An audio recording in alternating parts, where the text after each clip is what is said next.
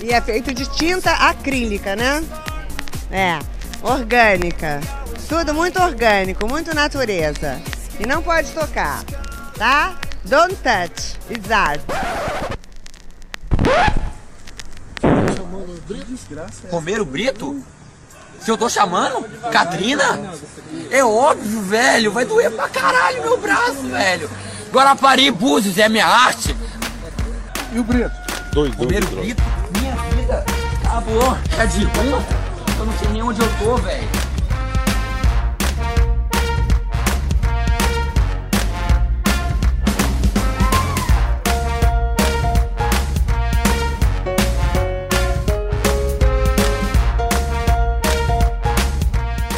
Ok, ok. Aqui é a Lana e esse é o Pataquadas. Pataquada, que significa presepada, palhaçada, tolice, traquinagem, fazer arte. Aqui você fica sabendo das notícias mais quentes do mundo da arte. Na coluna aberta desse episódio, Denis Almeida fala sobre a confusão estética entre a figura do nerd e do inteligente. E, na coluna da Camila Saloto, ela fala um pouco sobre a síndrome de brasileiro vira-lata. Lembrando sempre que todas as notícias estarão linkadas no post do episódio no site notamanuscrita.com. Bora lá! Começando pelas notícias internacionais. Justin! Oh, I don't speak English. I don't speak Portuguese. Justin. Justin. Justin. Justin. Justin. Justin.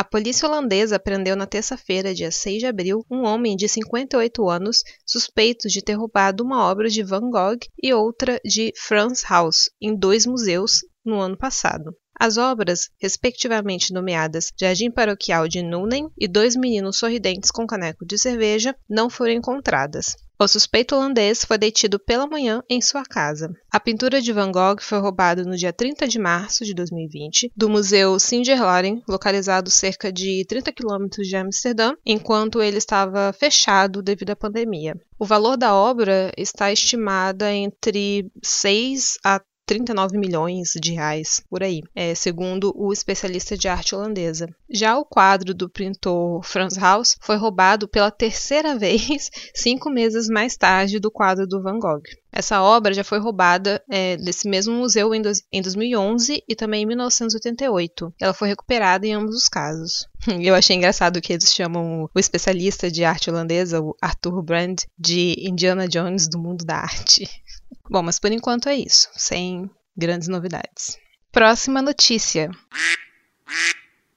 No domingo, dia 18 de abril, ocorreu um grande incêndio florestal em Table Mountain, na cidade do Cabo, África do Sul. Pouco a pouco, o incêndio foi ganhando terreno na cidade e alcançaram vários edifícios da Universidade da cidade do Cabo, que foi fundada em 1829, e foi afetada particularmente a Biblioteca Jagger, que abrigava mais de 1.300 coleções e cerca de 85 mil livros sobre a história da África, obras inéditas, manuscritos praticamente sem cópias e livros sobre a independência de vários países do continente. Acadêmicos e historiadores do continente africano estão de luto, pois se perdeu, como lamentou a diretora executiva da biblioteca, o Djala Satgor, uma coleção africana única no mundo. E embora tenha preferido ser cautelosa e esperar para ver que material pode ser resgatado, ela reconheceu que a perda foi devastadora. Ela sente uma tristeza profunda porque algumas coisas são insubstituíveis. Entre os escombros estão manuscritos e mapas, cartazes históricos, estudos contra o apartheid, teses de doutorado e até aquarelas da flora e fauna desde 1881, pintadas por indígenas. Satgor alertou que devido ao uso de toneladas de água para apagar o fogo, os dois andares no subsolo, que também abrigam inúmeras obras, estão em perigo. Um membro da equipe da universidade disse que tanto as autoridades locais como as da universidade se reuniram na terça-feira para estudar as perdas e preparar um plano de reconstrução. Ainda sem mencionar as perdas causadas pelo incêndio, o site da biblioteca divulga as últimas publicações e novidades. Uma delas, um guia para seguir a coleção especial de manuscritos que conta com material de pesquisa original relacionado com a história política, social, cultural e econômica da África do Sul. Esses arquivos cobrem uma ampla gama de áreas: arte, música, educação, literatura e linguagem, botânica, política e arquitetura, e incluem registros em vários formatos. Entre eles, há documentos privados de personalidades, que são um registro importante da história social do sul da África, e outros de comunidades não representadas habitualmente em arquivos. Além de material corporativo de ONGs, empresas e instituições, trabalhos pessoais e de pesquisa dos acadêmicos da universidade, coleções de destacados arquitetos sul-africanos, livros de registro de comunidades étnicas e religiosas, partituras manuscritas de compositores sul-africanos, registros de sindicatos, arquivos de som com a história oral da África do Sul e outros materiais de movimentos sociais, históricos e culturais. A universidade informou que, por razões de segurança, o campus ficará fechado e não será permitido o acesso a ninguém, exceto aos serviços de emergência, acrescentando que os 4 mil estudantes evacuados no domingo têm alimentos e a maioria foi realojada em hotéis. Um grupo de acadêmicos já iniciou, entre especialistas e professores, professores internacionais que contribuíram para a coleção da biblioteca ou a usaram em seus estudos e pesquisas, uma campanha para recuperar qualquer fotografia de algum material da universidade que possam ter em mãos. O incêndio, que provocou queimaduras em cinco bombeiros, não deixou nenhum morto. O prefeito, Dan Plato, descreveu o fogo e a destruição, até agora de 400 hectares de vegetação do Parque Nacional, como um dos maiores e devastadores incêndios da história recente da cidade. Mais de 250 bombeiros trabalharam durante dias para extingui-lo. A bombeira responsável pelo serviço de operações de resgate afirmou que eles continuam vigiando a situação porque há a possibilidade que surjam novos focos, o que significa que o risco ainda não acabou. Segundo as autoridades locais, moradores do subúrbio foram evacuados de madrugada como medida de precaução depois que as chamas se estenderam em direção a essa área residencial a partir do Pico do Diabo diabo, um cume característico da Table Mountain. O gerente de combate a incêndios no parque, Philip Prim, disse que o fogo pode ter sido provocado. Um homem na faixa dos 30 anos foi detido na noite de domingo por suspeita de envolvimento, mas as investigações continuam. Um dos membros do Conselho Municipal da cidade do Cabo disse que o homem, detido perto do local do incêndio, teria confessado à polícia que provocou o fogo. Agora isso será alvo de um inquérito criminal e, se ele for condenado, haverá consequências substanciais para ele, segundo o funcionário. As redes sociais têm sido a principal fonte de comunicação entre as autoridades e outros afetados. Muitos moradores acadêmicos lamentam que esse incêndio não tenha a mesma repercussão que o de abril de 2019 na Catedral de Notre Dame.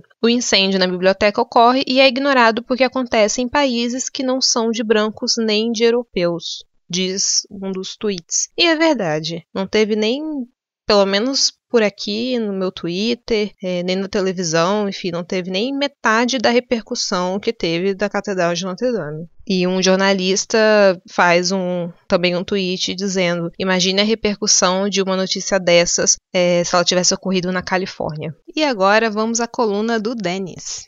Então, assim, eu não entrei no programa para ganhar roupa, não, ganhei no não entrei nesse programa para ganhar nada. Eu entrei de gaiato no programa e agora eu tô aqui. Olá, tudo bem com vocês? Espero que sim. Aqui é o Denis Almeida, na nossa coluna mensal, e vim falar um pouquinho sobre a cara da inteligência. Esses dias, conversando com colegas na escola, no conselho de classe, alguns colegas meus ficaram surpresos com as notas baixas de um aluno que era nerd. Gostava de quadrinhos, gostava de RPG, jogos de videogame, usa óculos, camisetas da cultura pop, ou seja, esteticamente, o estereótipo do que chamaríamos de nerd. E, portanto, ele deveria ir muito bem em exatas, deveria gostar muito de história, biologia. E as notas apresentadas nesse comecinho de ano letivo, no máximo, são medianas. E os professores começaram a demonstrar um grande desconforto com essa discrepância entre a estética e os resultados. E eu pergunto para vocês: a inteligência tem lá alguma cara, algum rosto? Inteligência tem forma? Inteligência tem caminhos pré-determinados? Inteligência tem formato? Eu acredito realmente que não, mas eu estou falando em benefício próprio, porque por muito tempo eu estive muito longe do estereótipo do que seria uma pessoa inteligente. Garoto que veio do campo com todos os seus trejeitos, todo o seu sotaque, o jeito de se vestir, o jeito de se portar. Sinceramente, por muitos anos eu fui taxado como uma pessoa simplória.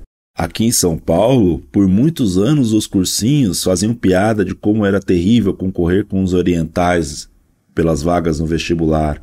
Que se vocês pensarem, não é nem uma questão de desvio de entendimento estético. Isso tem nome, é racismo mesmo. Ah, o oriental ele é bom em todas as matérias, o oriental é isso, aquilo, quando na verdade esses elogios não passam de puro racismo mesmo, né? Então, pensemos mais sobre a diversidade de rostos que a inteligência pode ter, justamente porque ela não tem nenhum rosto pré-determinado. E além disso, comecemos realmente a valorizar todos os caminhos, formas, cores, jeitos que a inteligência pode adquirir. Mas também fiquemos espertos com a outra possibilidade de como a ignorância pode se esconder atrás de um rosto de legitimação de uma posição que é terrível, ou no mínimo tola.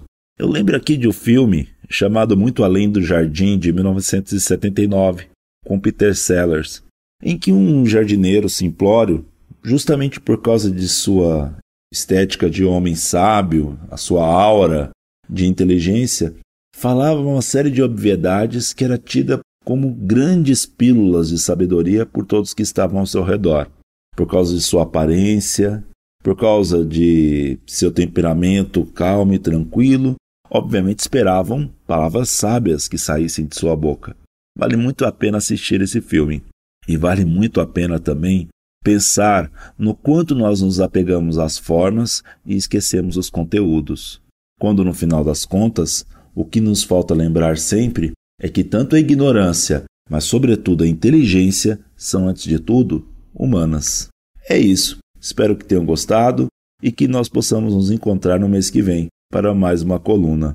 Vocês podem me achar no Twitter, no arroba Denis, com dois N's, Almeida 82, onde eu falo sobre gatinhos, educação, história, crítica e leituras. Espero vocês tanto aqui no Não Pode Tocar, quanto lá. Até mais e bom mês para vocês. Tchau, tchau. Passando agora para as notícias do Brasil. Vamos mostrar cultura para esse povo? Vamos, faz um gritinho aí para nós.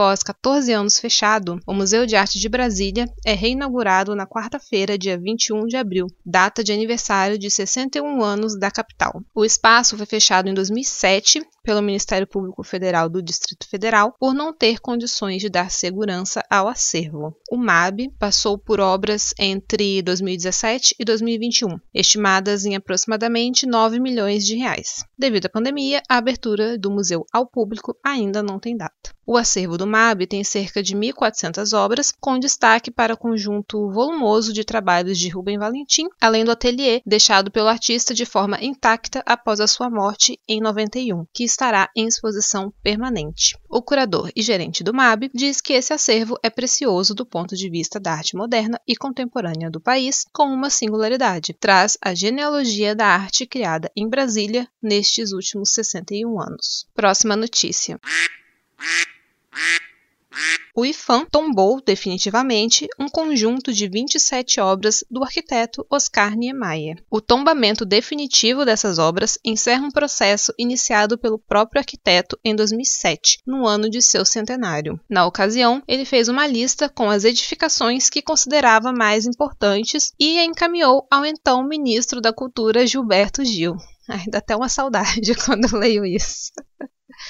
O objetivo, ao tombar bens de valor histórico, cultural, arquitetônico e ambiental, é preservá-los, impedindo que eles sejam destruídos ou descaracterizados. Com o tombamento, este conjunto de obras fica sob a vigilância do IFAM, Qualquer intervenção nas obras e no seu entorno devem ser autorizadas pelo órgão. Um dos maiores arquitetos brasileiros e nome de destaque na arquitetura moderna brasileira, Oscar Niemeyer morreu em 2012, aos 104 anos, e ele foi responsável por mais de 200 obras no Brasil e no exterior. Entre as obras tombadas agora estão o conjunto de edificações projetadas por ele para o Parque do Ibirapuera, o Museu de Arte Contemporânea de Niterói, Memorial dos Povos Indígenas e o Memorial JK. A lista completa vocês leem na matéria. Próxima notícia.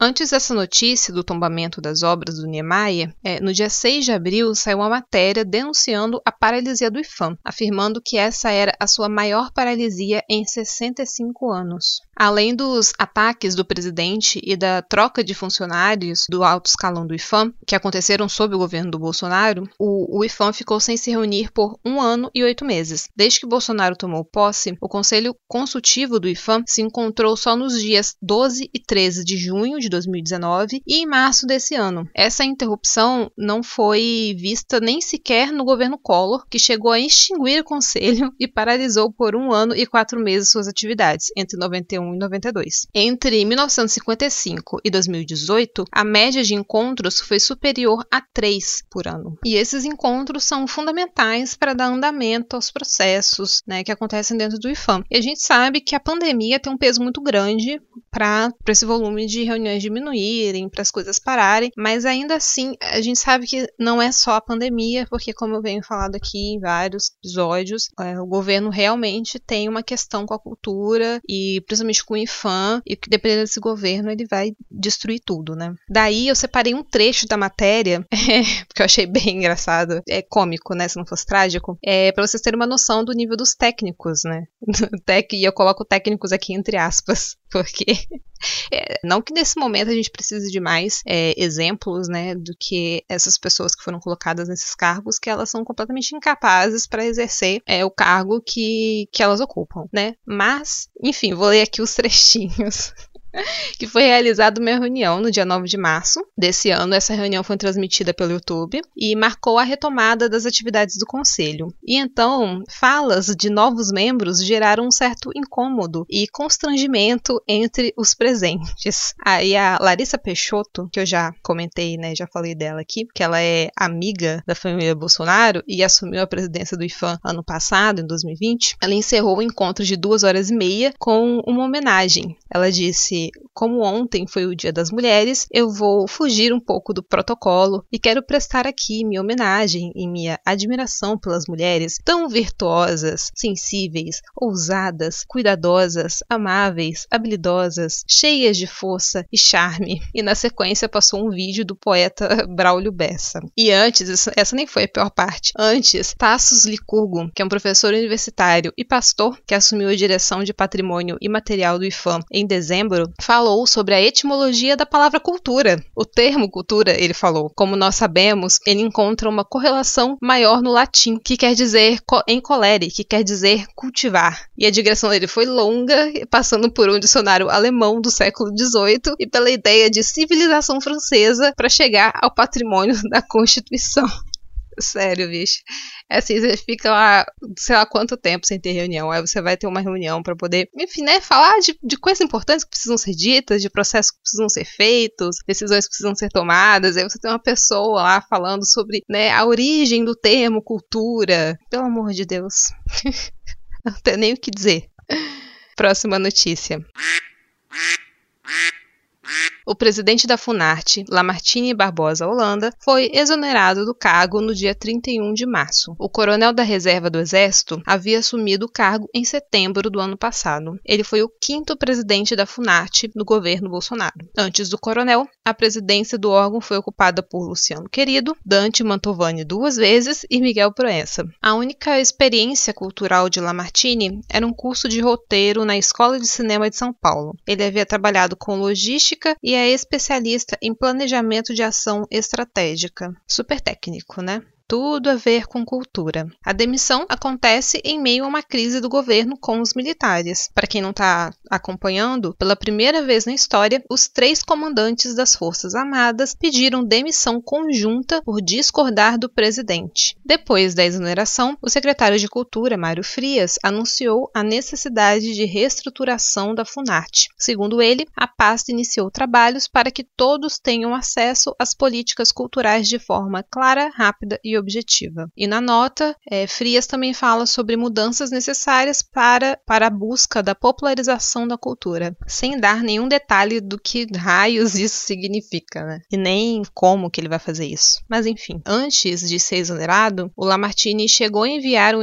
um relatório à Casa Civil e ao Gabinete de Segurança Institucional apontando inconsistências na gestão de Mário Frias. Mas o GSI disse que o tema não está relacionado com as atividades do gabinete. E a Casa Civil disse que não recebeu qualquer relatório do senhor Lamartine Barbosa Holanda pelos canais oficiais. E depois de ser exonerado, Lamartine escreveu uma carta de despedida em que lista o que chama de imposições equivocadas da gestão do Frias, as quais diz que não pôde aceitar. E algumas dessas questões que ele coloca na carta estavam também no relatório que ele enviou à Casa Civil. E aí tem um trecho aqui que ele fala sobre nomeação de pessoal sem correta análise do perfil proficiográfico, descompromisso com pequenos produtores e propostas equivocadas de parcerias público-privadas de equipamentos como o Teatro Cacilda Becker, no Rio de Janeiro, e o Teatro Brasileiro de Comédia de São Paulo. Foram alguns dos problemas que ele listou. Ele também disse que a cultura é movida pela emoção e não podemos comparar equipamentos culturais da Funarte com um trecho de estrada a ser privatizado. A cultura tem artistas, palcos, som, iluminação e alma muito diferente de praças de pedágio, asfalto e piche. Ele também disse que não aceitaria que um equipamento público fosse transferido para as mãos de grupos especializados em reformas de patrimônios públicos para posterior exploração econômica, o que prejudicaria os pequenos produtores culturais em favor de grandes grupos. Ele disse que se colocou contra a privatização de equipamentos culturais públicos sem a participação da Funarte, pois desta forma faltaria dariam oportunidades para os produtores culturais pequenos acessarem a máquina pública. E na carta ele afirma que Frias permaneceu de costas para a Funarte e que várias ações de fomento e preservação estiveram ameaçados desde setembro de 2020, que foi quando ele assumiu a presidência, devido à falta de compreensão da importância da autarquia. Agora, quando ele menciona o presidente Bolsonaro, ele faz elogios e agradece pela missão, porque ninguém pode falar mal do presidente. Mas a gente fica chocada, né? Porque esse cara, ele tinha.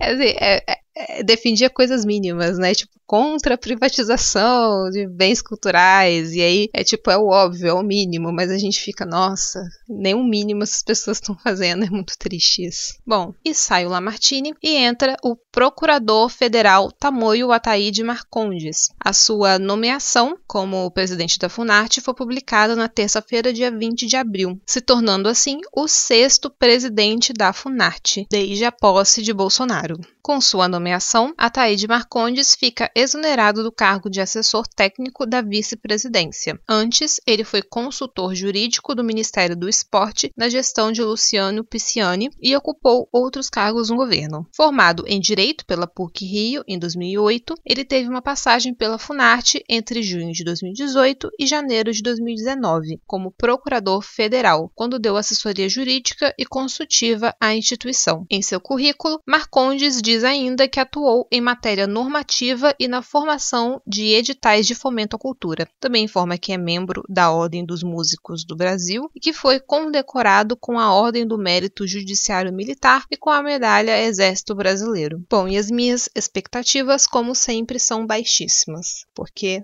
é impossível esse governo nomear qualquer pessoa minimamente decente para qualquer coisa. Próxima notícia. Olavistas e outros radicais de direita que trabalham na Secretaria Especial da Cultura têm elaborado dossiês fundamentados na orientação política de servidores que desejam que eles sejam exonerados ou promovidos. É isso mesmo, perseguição política escancarada. A secretaria tem se isolado no governo federal como o reduto de seguidores do escritor Olavo de Carvalho e de radicais bolsonaristas à medida em que eles foram perdendo espaço em em ministérios de maior destaque, como por exemplo o Ricardo Vélez e o Abraham Weintraub na educação e o Ernesto Araújo das relações exteriores. O material do dossiê costuma ser enviado à cúpula da Secretaria da Cultura. Em planilha chamada Mapeamento Funarte 2020-2021, seis servidores aparecem como militantes esquerdistas ou do PT e que por isso devem ser exonerados. E aí o tipo de informação que consta na planilha é, são coisas do tipo servidora há anos e é militante esquerdista, tirar cargo de gratificação, faz movimentos na Funarte contra o governo, levanta ações contra o governo. Dois que aparecem na lista de alvos foram exonerados recentemente. Um é o Lamartine e a outra é Ivone Santos, chefe de representação regional sul-sudeste da Funarte. O Barbosa é citado sendo acusado de esconder informações e proteger falhas, e Ivone tentar transferir a Funarte para São Paulo. O texto sobre o coronel diz que ele proibiu coordenadores, servidores, colaboradores e diretoria de passar informações para auditoria e jurídico, e que em sua gestão há sérios problemas com editais que não estão sendo pagos, o que se espalha nas redes sociais. Soluções morosas e não direcionamento de forma formal, o que informar aos cobradores. Bem confusa essa frase, né? Mas esse pessoal também não é muito bom de escrita, não. E na mesma planilha, servidores de direita são descritos com, em um tom heróico e como dignos de promoções. Luciana Lago, produtora cultural evangélica, que era diretora da Escola Nacional do Circo, teria identificado irregularidades e sofrido perseguições internamente. Coitada. Atriz, circense, gestora e empresária artística e produtora cultural, por mais de 28 anos, diz é, na sua ficha. Ela foi nomeada para o cargo em junho de 2020, quando Luciano Querido estava interinamente como presidente da Funarte, e ela foi exonerada em março por decisão de Barbosa. Um advogado é descrito como jovem conservador ativo. Outro Aí te desculpa. Outro aparece como secretário da ala conservadora da OAB Rio de Janeiro, reconhecido jornalista conservador. Em um outro documento mais recente, tem a secretária de Junta da Cultura, Andréa Paz Leme, como alvo. Ele mostra supostos, é, supostos tweets de Andréa do primeiro turno das eleições de 2018 em apoio a João Amoedo, e nos quais ela diz que a disputa estava dando desespero. O material diz que o cargo de número 2 da cultura para ela é uma humilhação para Bolsonaro. Um trecho do documento diz: a secretária especial adjunta Andréa Abraão Paz Leme se deu bem, enganou o secretário especial Mário Frias e, sabendo ser o Bolsonaro bozo bobo, acertou em cheio. Saiu do DENIT e agora manda na cultura. Que humilhação para um presidente da República dar o segundo posto no comando da cultura para quem, na boca da eleição e dez dias antes de ser esfaqueado, estava ridicularizando como uma opção equivalente ao PT. Ai, gente, é rir para não chorar mesmo. Próxima notícia. Como o Bolsonaro já havia ameaçado, a Ancine iniciou um processo para diminuir a sua presença física no Rio de Janeiro. No início de abril, a agência desocupou um andar inteiro de um prédio no centro da cidade e a expectativa é que ainda esse mês um andar do prédio da Anatel em Brasília seja disponibilizado para a agência. Em janeiro, o Ministério das Comunicações sugeriu que poderia realizar uma fusão entre a Ancine e a Anatel, entidades de pastas e funções completamente distintas. Neste sentido, a mudança da Ancine para o prédio da Anatel seria praticamente uma declaração de intenções. Sério, assim, qual é a correlação, gente? Ancine e Anatel é tipo o nome parecido. Assim, eu, não, eu nem tento ficar tentando entender, sabe, demais qual, como que funciona a cabeça dessas pessoas, porque eu tenho medo de entrar num, num buraco e nunca mais voltar. É, para quem não se lembra, em agosto de 2019, ele ameaçou pela primeira vez a transferência do órgão para Brasília, como parte de um plano para Ancine deixar de ser uma agência e passar a ser uma secretaria subordinada a nós, né, segundo Bolsonaro. O objetivo era sujeitar a aprovação de projetos a seus filtros ou melhor, gostos pessoais. Se não puder ter filtro, nós extinguiremos a Ancine. Privatizaremos ou extinguiremos. Não pode é dinheiro público ficar usado para filme pornográfico, ele afirmou. Em outras palavras, é censura né, que isso se chama. Um mês depois dessa decisão, inconformado com a demora para conseguir o que ele queria, Bolsonaro foi mais longe e ameaçou degolar os integrantes da Ancine. Ele disse: se a Ancine não tivesse na sua cabeça toda mandato, já teria degolado todo mundo. A ameaça foi completada com um gesto com as mãos sob o pescoço, que representa o assassinato, né, por meio de degola. Então foi um gesto bem explícito, porque é assim que ele se comunica, né? Desde a posse de Bolsonaro, a Ancine enfrenta uma crise, atuando com um presidente interino que nunca foi efetivado e com uma diretoria incompleta. Enquanto isso, a arrecadação das taxas Condecine e Fistel, pagas pela indústria de telefonia e audiovisual para o financiamento público de novas produções brasileiras de cinema e TV, acumula uma fortuna não contabilizada em cofres que têm sido blindados de investigação, sem que projetos novos ou muito poucos sejam beneficiados com a verba do Fundo Setorial do Audiovisual, a FSA. O Ministério Público é, questionou, num ofício no dia 13 de outubro do ano passado, porque a Ancine tinha aprovado apenas um projeto para obter recursos do FSA, no período de 10 meses, pedindo que a agência tornasse públicos relatórios anuais de gestão. O procurador afirmou que apuramos que houve uma ordem da Procuradoria da Ancine de que não fosse dado andamento a processos, a não ser aqueles que obtivessem liminar na Justiça. Houve, portanto, negligência ao correto andamento desses procedimentos, como houve ação deliberada de paralisação. Mas um juiz da 11ª Vara Federal do Rio de Janeiro barrou a investigação, aceitando a explicação de que a culpa é da burocracia. É assim mesmo, né, gente? Normal. Na ocasião, já havia ao menos 194 mandados de segurança impetrados contra a Ancine na Justiça Federal do Rio, em razão da demora na análise de projetos audiovisuais. E como eu comentei no episódio passado, né, nesse meio tempo, a Ancine mudou a sua atividade principal, deixando de ser uma instituição de fomento para virar um escritório de cobranças, aproveitando uma orientação do TCU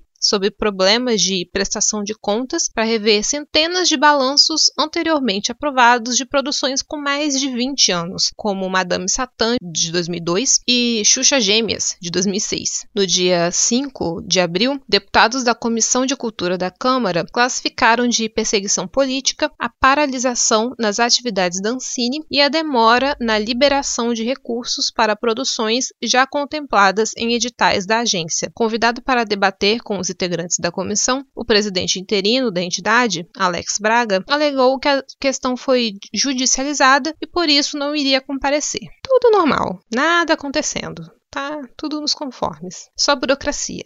Vamos agora para a coluna da Camila. Então, assim, eu não entrei no programa para ganhar roupa, não, ganhei no pro... não entrei nesse programa para ganhar nada. Eu entrei de gaiato no programa e agora eu tô aqui. Olá, gente! Bom, aqui é Camila Saloto. Eu quero dividir com vocês algumas reflexões que eu tive é, depois de um comentário que eu recebi numa foto no Instagram. Eu postei uma foto da cidade onde eu moro e aqui é uma cidade que fica, é uma cidade pequena que fica no sul da Alemanha e alguém me escreveu falando, né, como que ficava encantado, encantada, que as cidades aqui são tão limpas, né, na Europa em geral. E isso me levou a uma série de questões, né, primeiro porque não é toda cidade na Europa que é limpinha, né, aqui é uma cidade pequena, enfim. Se você vai a Berlim é outra realidade, principalmente dependendo dos bairros que você for, né, os bairros mais alternativos e tal. É, eu morava numa cidade em Hannover que eu me lembro que eu morava perto de um ponto onde parava é, um trem, tinha uma ponte assim, e principalmente embaixo daquela ponte era tão sujo, era realmente assim, nojento, sabe? É, você via as paredes sujas de gente bêbada que durante a noite fazia xixi ali. Eu morava de frente pro ponto onde passava um bonde. Em cima passava o trem, embaixo passava o bonde, assim. E sempre tinham muitos bêbados ali. Então, os trilhos é, do bonde também estavam sempre com sujeiras e tal. Então, também não é tão assim, né? Que, nossa, que incrível, a Europa é toda limpa. Não. É, depende muito de onde você está. Você também tem locais aqui muito sujos, locais nojentos também. Não, não, não dá pra gente romantizar essa ideia da Europa limpinha, né? Pelo menos as cidades. Além, né, do que a gente não vai falar aqui sobre as diferenças de higiene corporal, né? Higiene individual. Mas outra coisa que me chamou a atenção quando eu li isso foi que se hoje você tem, pelo menos em, em grande parte de cidades, assim, né? Vamos falar aqui na Alemanha, você tem aqui uma preocupação com uma cidade limpa. Na minha cidade, por exemplo, eu vejo quase todo dia de manhã passa um carrinho, tipo um caminhãozinho, e ele tem duas escovinhas redondas que sai limpando assim a rua. E se você tem essa preocupação hoje, isso tem uma herança histórica, né, muito clara. Primeiro que até mesmo a estrutura social na Alemanha, a gente sabe que aqui na Europa houveram muitas guerras. Eu nem me refiro aqui à Segunda Guerra Mundial, a Primeira Guerra Mundial, já antes, né? Então, depois, por exemplo, que surgiu o protestantismo, aqui a reforma protestante, isso foi usado de certa forma de, de forma política, então houveram uma série de guerras. A mais famosa foi a Guerra de 30 anos. E não foi uma guerra bonitinha, nenhuma guerra é bonitinha, né? Mas às vezes, como o distanciamento histórico é muito grande, fica na nossa ideia de que não foi tão ruim. A guerra de, dos 30 anos, ela dizimou muitas vidas. Então, eu lembro que assisti um, um documentário e aí ele mostrava que uma cidade que tinha antes 30 mil habitantes, no fim dessa guerra, ela tinha só 500 habitantes. Morreram todas as outras pessoas da cidade. Imagina, de 30 mil habitantes, você chegar a 50, a, a 500 habitantes, é muito surreal. E foi depois de uma guerra muito sangrenta, de uma guerra muito complicada, que finalmente os estados conseguiram fazer um acordo de paz, que foi a base que, de alguma forma, para os direitos humanos que nós temos hoje. Então foi a primeira vez que esteve ali num papel algo como independência religiosa. Os estados podiam ali escolher a religião do seu estado. E ainda não era a liberdade religiosa que a gente tem hoje, né? Porque cada estado decidia qual religião ia seguir. Era uma decisão do estado e não do indivíduo. Mas já foi, assim, um, uma base, como tantas outras coisas que foram é, acordadas ali e que, de alguma forma, moldaram é, a Idade Moderna na Europa, né? Foi o Tratado de Westfália. Então a gente, a gente vê que houve todo um processo. Se a gente para para ver na literatura, por exemplo, pega para ler o perfume. Em o perfume, a gente vê uma descrição da Europa que é de dar nó no estômago, assim. A história começa a se passar na Paris do século, se não me engano, século XIX. A gente vê aquele nojo que eram as ruas. A gente percebe o quanto que até pouco tempo atrás isso era comum sabe? Então a história começa, se passa ali no mercado de peixe, e a mulher é grávida e a mulher pare, e ela tá ali no mercado de peixe, ela deixa a criança de lado, porque não era uma criança, ela não era casada e tudo mais, então a criança só iria atrapalhar a vida dela, ela deixa a criança ali de lado para morrer, enquanto ela volta depois de parir, limpa a mão no avental e continua cortando peixe. Então, assim, é, é, lógico que aqui a gente tá falando de uma ficção, mas a descrição, assim, né, de, de como que os, esses hábitos de higiene, eles eram tão loucos. A Europa, a Europa, ela até pouco tempo atrás, ela sofria com a peste, né? Ou quando a gente lê que Pasteur, no século XIX, teve a brilhante ideia de que talvez, se os médicos e enfermeiros lavassem as mãos antes de atender os pacientes, que ali talvez é, diminuiria o, o risco de infecções, diminuiria o número de mortes. Então, assim, foi uma coisa revolucionária lavar as mãos. Então, se a gente para para pensar em todos esses detalhes, em todas essas questões aqui, e aqui são só algumas questões, né, que eu tô levantando de cabeça, assim, a gente vê que para chegar à Europa ser o que ela é hoje, primeiro, houveram tantas guerras, primeiro, muitas pessoas morreram, né, aqui reinava a barbárie até pouco tempo atrás. Então, foi todo um processo histórico para chegar aqui. E a última grande, o último grande abalo aqui europeu foi a Segunda Guerra Mundial, que é extremamente assustador, né? Houve, parece que houve essa necessidade de, de ter esse embate para depois surgir uma solução. E hoje a gente desfruta de uma paz, hoje a gente desfruta de ruas limpas, hoje a gente, né, desfruta aqui de uma estabilidade econômica, né, que é superior ao Brasil, a estabilidade econômica brasileira. Mas para isso foram milênios de, de vários conflitos, de vários problemas, de várias guerras para chegar até onde se está hoje, né? E quando, por isso que é muito complicado a gente fazer esse tipo de comparações muitas vezes. Nossa, que lindo lá, olha no Brasil, ninguém dá valor para isso. No Brasil, as pessoas jogam lixo na rua, no Brasil isso aqui. O nosso desenvolvimento no Brasil, ele é muito recente, né? A gente, antes da chegada dos portugueses, o país vivia de uma forma tão conectada com a natureza. Então, Então, primeiro que os portugueses chegam e tem essa quebra histórica muito forte. Nós somos uma colônia de exploração e que está até hoje tentando caminhar. Nós temos uma democracia muito recente e é muito difícil a gente querer exigir que o nosso país que ele siga certo, certos padrões de desenvolvimento que outros países que têm aqui histórias milenares, né, dentro dessas civilização que é a que a gente vive hoje, ocidental, é muito difícil a gente querer exigir isso. A gente está muito nesse processo de engatinhar ainda. Eu, sinceramente, acho que a gente está fazendo até muito bem, tirando todos os, né, os pormenores aí, esse momento político e tudo mais, mas a gente tem uma força anti, uma força resistente, né, a essas políticas retrógradas que é o que me dá um, um aquecimento no coração. Só para finalizar, é a gente precisa evitar de olhar para fora como se o que tem ali fosse melhor do que o que a gente tem no Brasil e parar para olhar o que a gente tem e defender o que a gente tem, defender o SUS, o nosso sistema único de saúde, defender a nossa cultura popular, defender a nossa arte. Eu acho que a gente está caminhando muito bem, apesar dos pesares, quando a gente faz essa comparação histórica com a Europa e a gente precisa continuar na resistência para que a gente não caia em nenhum tipo de barbárie e se cair, tentar fazer o melhor para que acabe logo e que a gente tenha depois algo de positivo. Então é isso, gente. Desculpe aqui as confusões. Eu sempre gravo é os meus as minhas colunas abertas no meio da madrugada, mas eu queria trazer essas reflexões para vocês. Um grande beijo.